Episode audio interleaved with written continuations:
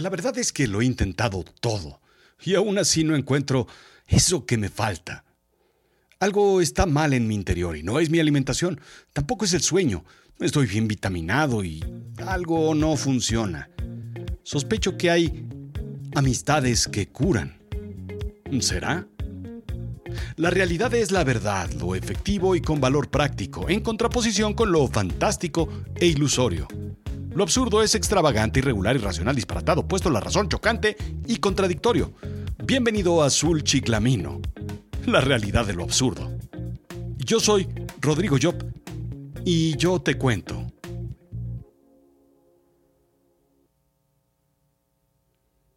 Acaba el año y como siempre, como todos los años, me siento cansado, agotado, desgastado. Pero este año es distinto. ¿Te pasa a ti algo similar?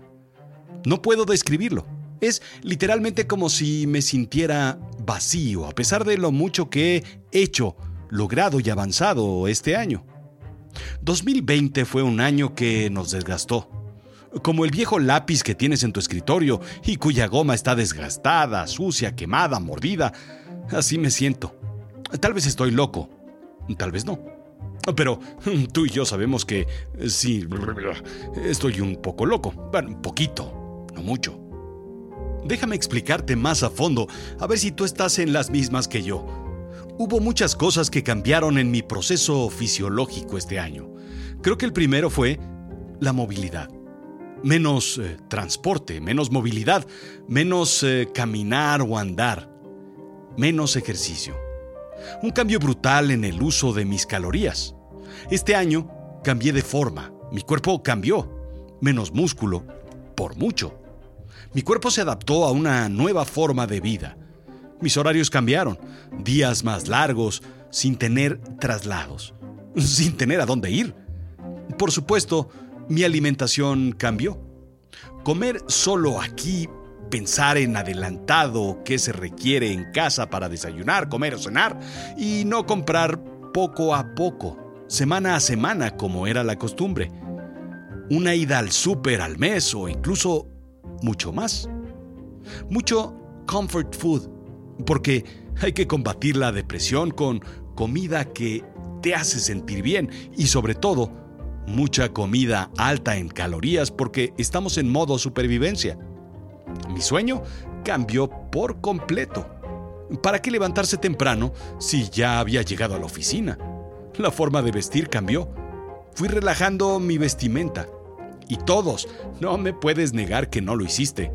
Nos pusimos una camisa, una blusa y tomamos conferencia con el pantalón de la pijama, con pants o shorts o... Dios, no quiero ni pensarlo, en calzoncillos.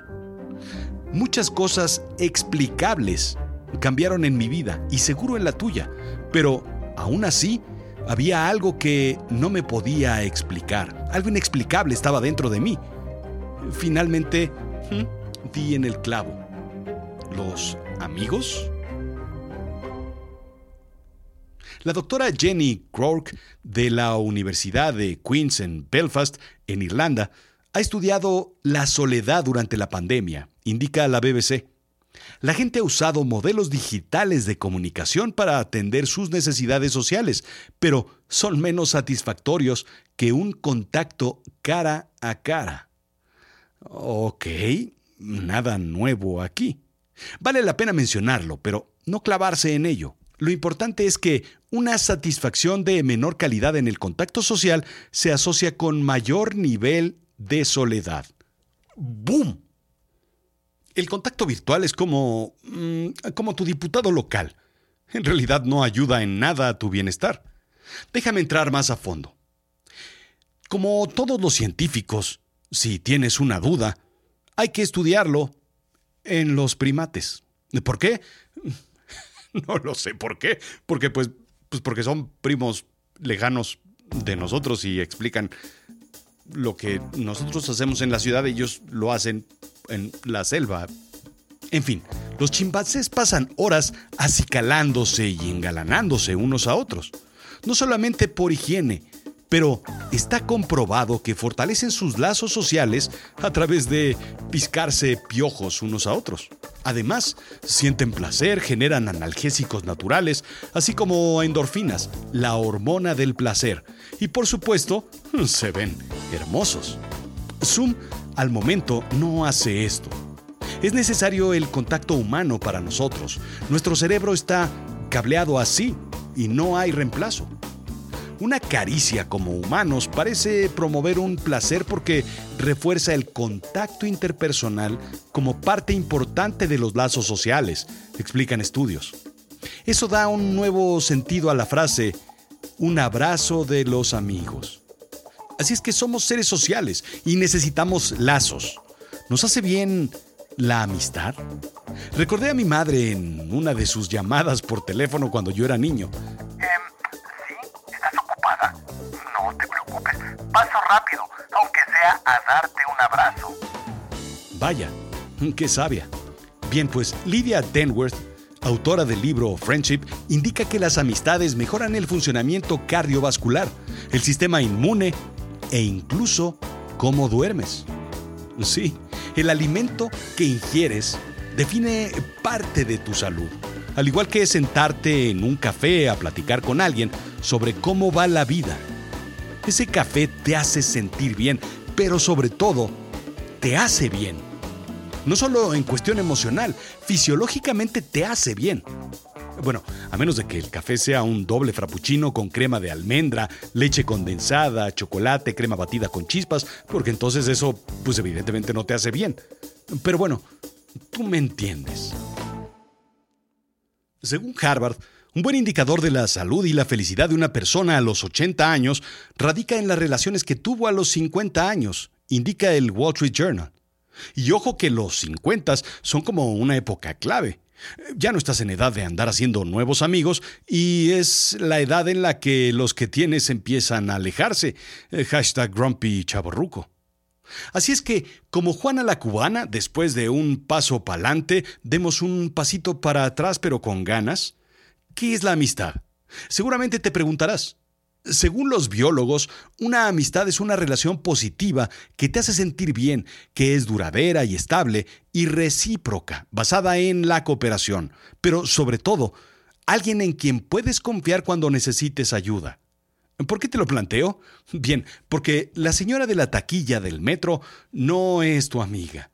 Tampoco el mesero que te ha acompañado durante tantas y tantas borracheras en la cantina de mala muerte a la que asistes. Tampoco el colega del trabajo a quien saludas unos días sí y otros no. Tampoco tu hermano que solo lo ves dos veces al año, en Navidad y en algún velorio. Tampoco el personaje del call center que te vende la almohada Soñare por teléfono. Tampoco lo son, lo siento mucho, el alcalde, el gobernador o el diputado que te saluda cuando necesita tu voto. Quitando todos esos eh, personajes secundarios que actúan en tu vida, ¿cuántos amigos tienes en realidad? ¿Qué volé? Un punto importante a considerar es, si eres introvertido, probablemente tengas pocos amigos. Lo que la ciencia dice es que vale más la calidad que la cantidad. Y si no me crees, pues ahí tienes a Pedro Picapiedra. Cuates muchos en la logia de los búfalos mojados. Amigos, amigos, amigos. En realidad, pues solo uno, Pablo Mármol. Y tú me preguntarás, oye Rodrigo, ¿entonces el relacionamiento en las redes sociales no trae nada positivo?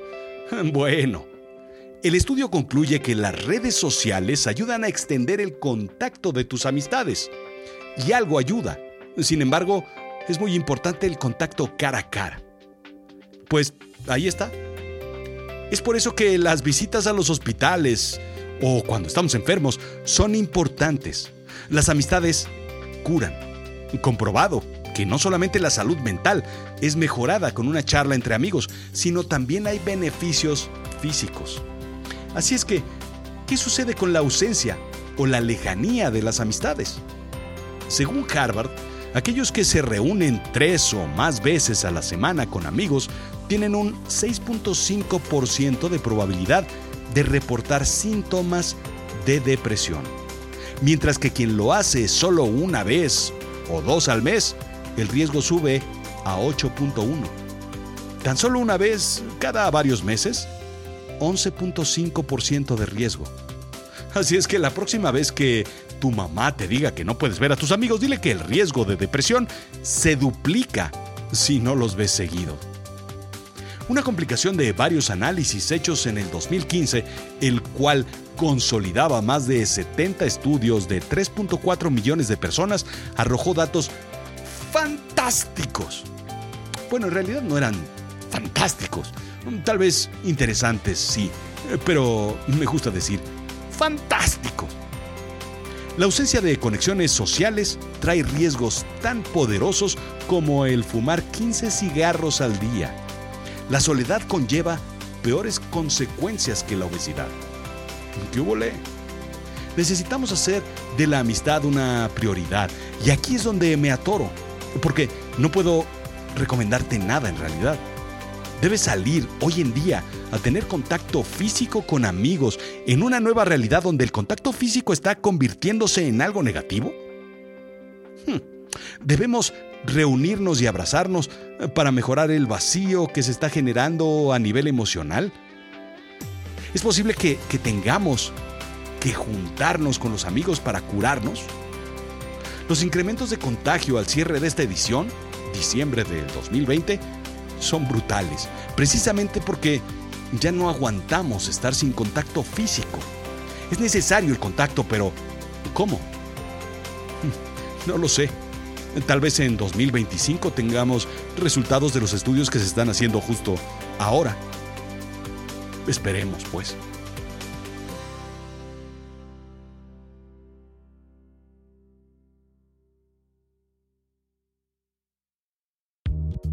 Esto fue Azul Chiclamino, la realidad de lo absurdo. Yo soy Rodrigo Job.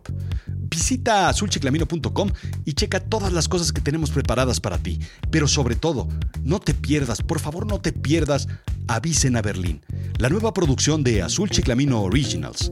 Sí, una serie hecha para ti, exclusivamente para ti. Escucha los primeros tres episodios gratis en avisenaberlin.com. Y ya después, si te gusta, bueno, pues te sigues y te suscribes. Gracias.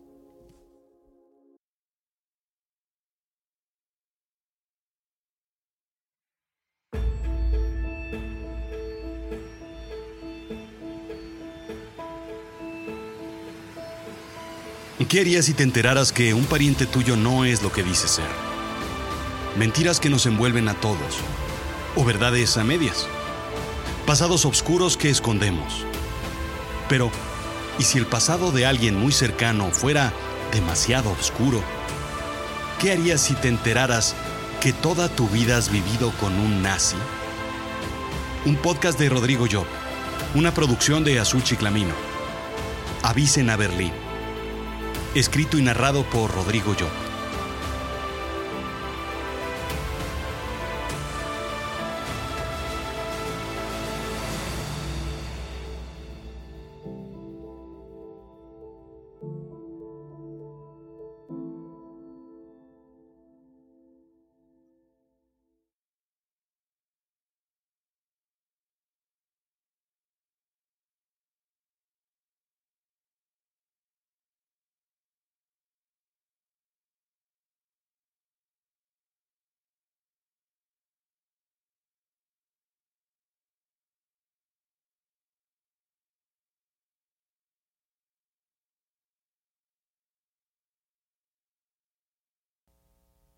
¿Ya fuiste a avisenaberlin.com?